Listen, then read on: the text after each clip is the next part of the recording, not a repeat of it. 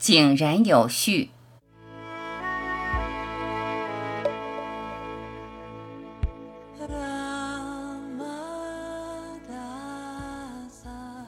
看鸟在飞，天鹅在游水，小孩在奔跑，少年在嬉戏，情侣坐在草坪上看风景。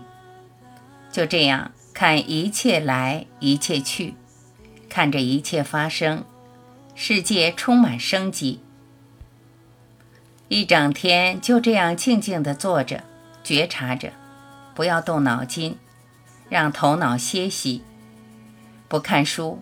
不看手机，不聊天，不打电脑，不思考，就这样单纯的坐着，看着，觉察着，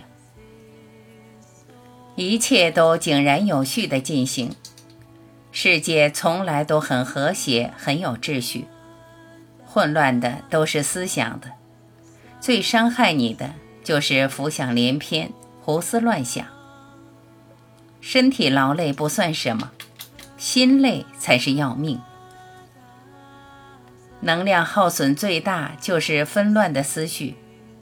学会这样单纯的洞察，单纯的听，单纯的看，觉察周围的一切，一切都在你觉知中如常的发生。不用分析，不用评判，不用赞叹，不用感怀。白云在天上飘，飞机在云层中穿，夕阳的余晖，每一样都在你觉知中如是的呈现。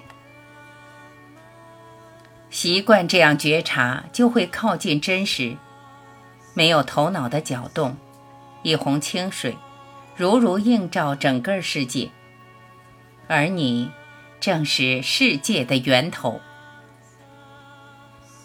你不追逐世界，世界就在你心中；你追逐世界，你就会迷失你自己。